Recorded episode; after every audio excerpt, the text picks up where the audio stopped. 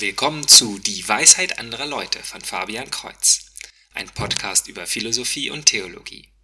In Episode 7 möchte ich mich und diesen Podcast endlich vorstellen.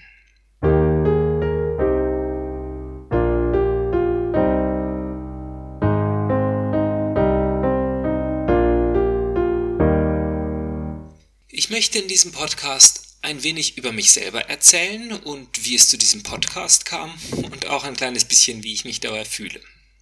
Die Gefühle zuerst. Wie ich schon angemerkt habe, war ich von Anfang an sehr aufgeregt und habe bisher meine Texte immer vorher aufgeschrieben und dann Wort für Wort vorgelesen. Das muss ich tun, denn sonst verhasple ich mich und spreche ganz konfus. Ich springe von Punkt zu Punkt. Und es fällt mir sehr schwer, zum eigentlichen Punkt zu kommen. Nach so ziemlich jeder Aufnahme bin ich unzufrieden. Daher bitte ich um Nachsicht. Dies ist der erste Podcast, in dem ich versuche, etwas freier zu reden. Ich habe mir nur Stichpunkte aufgeschrieben und muss nicht mehr Wort für Wort ganze Sätze vorlesen. Jetzt ein kleines bisschen über mich. Ich bin in einer katholischen Familie aufgewachsen und war jahrelang Ministrant und auch in Jugendgruppen meiner Gemeinde aktiv. Auch nach dem Studium und der Hochzeit bin ich weiterhin wöchentlich zur Kirche gegangen sogar als meine Kinder geboren sind. Im gleichen Zeitraum habe ich Mathematik und Informatik studiert und bin danach nach Finnland gezogen. Als Informatiker ist mein Schwerpunkt Systemarchitektur. Mit der Zeit bin ich aber langsam vom Glauben abgefallen.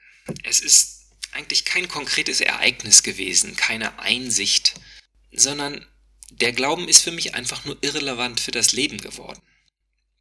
Und dann gibt es natürlich eine Menge Unstimmigkeiten.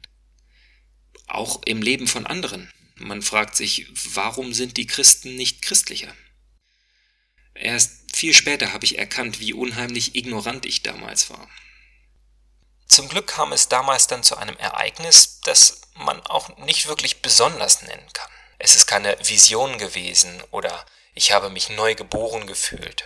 Tatsächlich habe ich am Anfang gar nicht bemerkt, dass es glaubensrelevant gewesen wäre. Es war einfach nur ein Zeitpunkt, in dem ich anfing, mein Denken zu ändern. Zweifel hatte ich nämlich sehr viele, auch an sehr vielen Glaubensaussagen. Antworten hatte ich keine. Durch den Hinweis von einem Physikprofessor habe ich neue Quellen gefunden. Ich dachte, die Menschheitsgeschichte vor der Moderne wäre eine trübe Zeit gewesen, in der man sich die Langeweile mit Kriegen vertrieben hat. Stattdessen habe ich Vorbilder gefunden. Ich dachte, die Bibel wäre ein ausgeleiertes Buch. Vielleicht nicht falsch oder uninteressant, aber alles Wichtige ist bereits herauskopiert und anderswo besser gesagt. Stattdessen fand ich, dass sie wie eine Goldgrube ist, aus der noch immer Neues hervorgebracht wird. Ich dachte, klassische und mittelalterliche Menschen wären naiv und so sehr in ihrem prämodernen Weltbild beschränkt, dass wir sie heute in jeder Hinsicht überwachsen haben. Stattdessen fand ich intellektuelle Größen, an denen sich noch heute Gelehrte die Zähne ausbeißen. Ich dachte, die Punkte, die den Glauben heute in Frage stellen, wären erst vor kurzem entdeckt worden, da man früher zu streng war, um Skepsis zu erlauben. Stattdessen wurden diese Fragen schon vor tausend Jahren debattiert und beschrieben. Ich dachte, dass viele kleine Unstimmigkeiten im Glauben bedeuten, dass man alles lieber nicht zu ernst nehmen sollte. Stattdessen fand ich große Paradoxien, die aufzeigen, wie falsch wir oft denken und die dem Leben überhaupt erst Sinn geben. Ich dachte, eine nette Jugendgruppe und eine festliche Weihnachtsfeier wären das Schönste, was die Kirche zu bieten hat. Stattdessen fand ich einen überwältigenden Reichtum in Tradition und Diversität, Gedanken und Praktiken, die mein Leben täglich bereichern.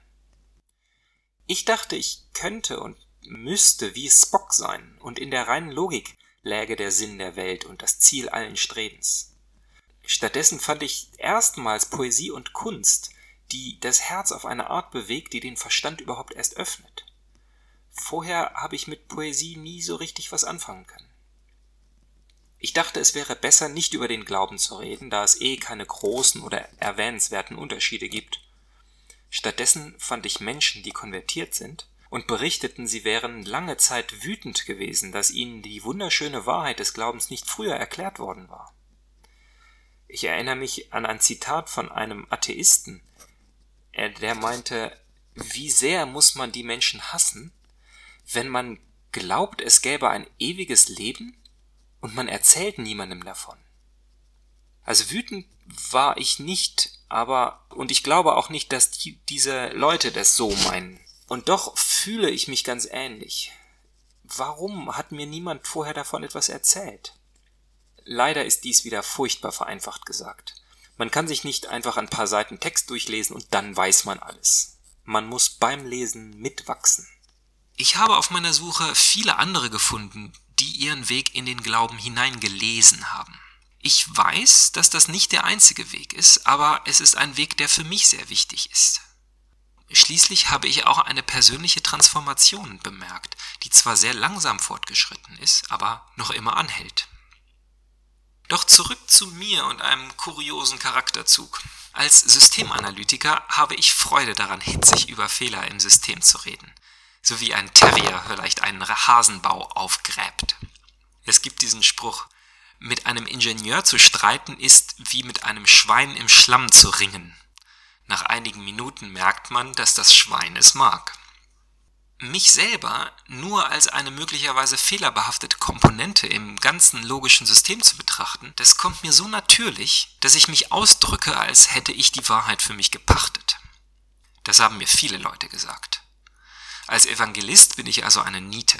Sobald ich mit jemandem rede, wird der sich angegriffen fühlen, da ich nicht verstehen kann, wie jemand nicht bereit sein könnte, sein tiefstes Inneres in Frage zu stellen. Die Lösung ist, das Medium Podcast zu verwenden. Denn hier kann man mich abschalten, wenn ich jemanden einfach zu sehr auf die Nerven gehe. Äh, hier muss sich keiner angegriffen fühlen. Hier kann ich interessante Sachen erzählen und sobald sie nicht interessant sind, hört man mir einfach nicht weiter zu. Und da ich kein Geld auf mich, meine Weisheit oder meine Schlüsse setze, sehe ich den Wert in dem, was ich von anderen gelernt habe Deshalb also die Weisheit anderer Leute, und zwar solcher Leute, die ihrerseits weiter auf andere verweisen. Ich schließe mich an dieser Stelle G.K. Chesterton an, der in seinem Buch über Thomas von Aquin schreibt, dieses Buch erhebt keinen Anspruch, etwas anderes als eine populäre Skizze von einem großen historischen Charakter zu sein, der bekannter sein sollte. Mein Ziel ist erreicht, wenn es diejenigen, die kaum etwas von ihm gehört haben, dazu führt, in besseren Büchern mehr über ihn zu lesen. Auch ich möchte einfach nur teilen, was ich selbst nur so unvollständig verstehe, was aber vielen ganz unbekannt ist. Das eine System, das ich als in sich schlüssig gefunden habe, in der Weltgeschichte resoniert und mein Herz bewegt, das Christentum. Dieser Podcast erreicht sein Ziel, wenn er diejenigen, die kaum etwas darüber wissen, dazu führt, aus besseren Quellen mehr zu lernen. Also bis zum nächsten Mal, Gottes Segen.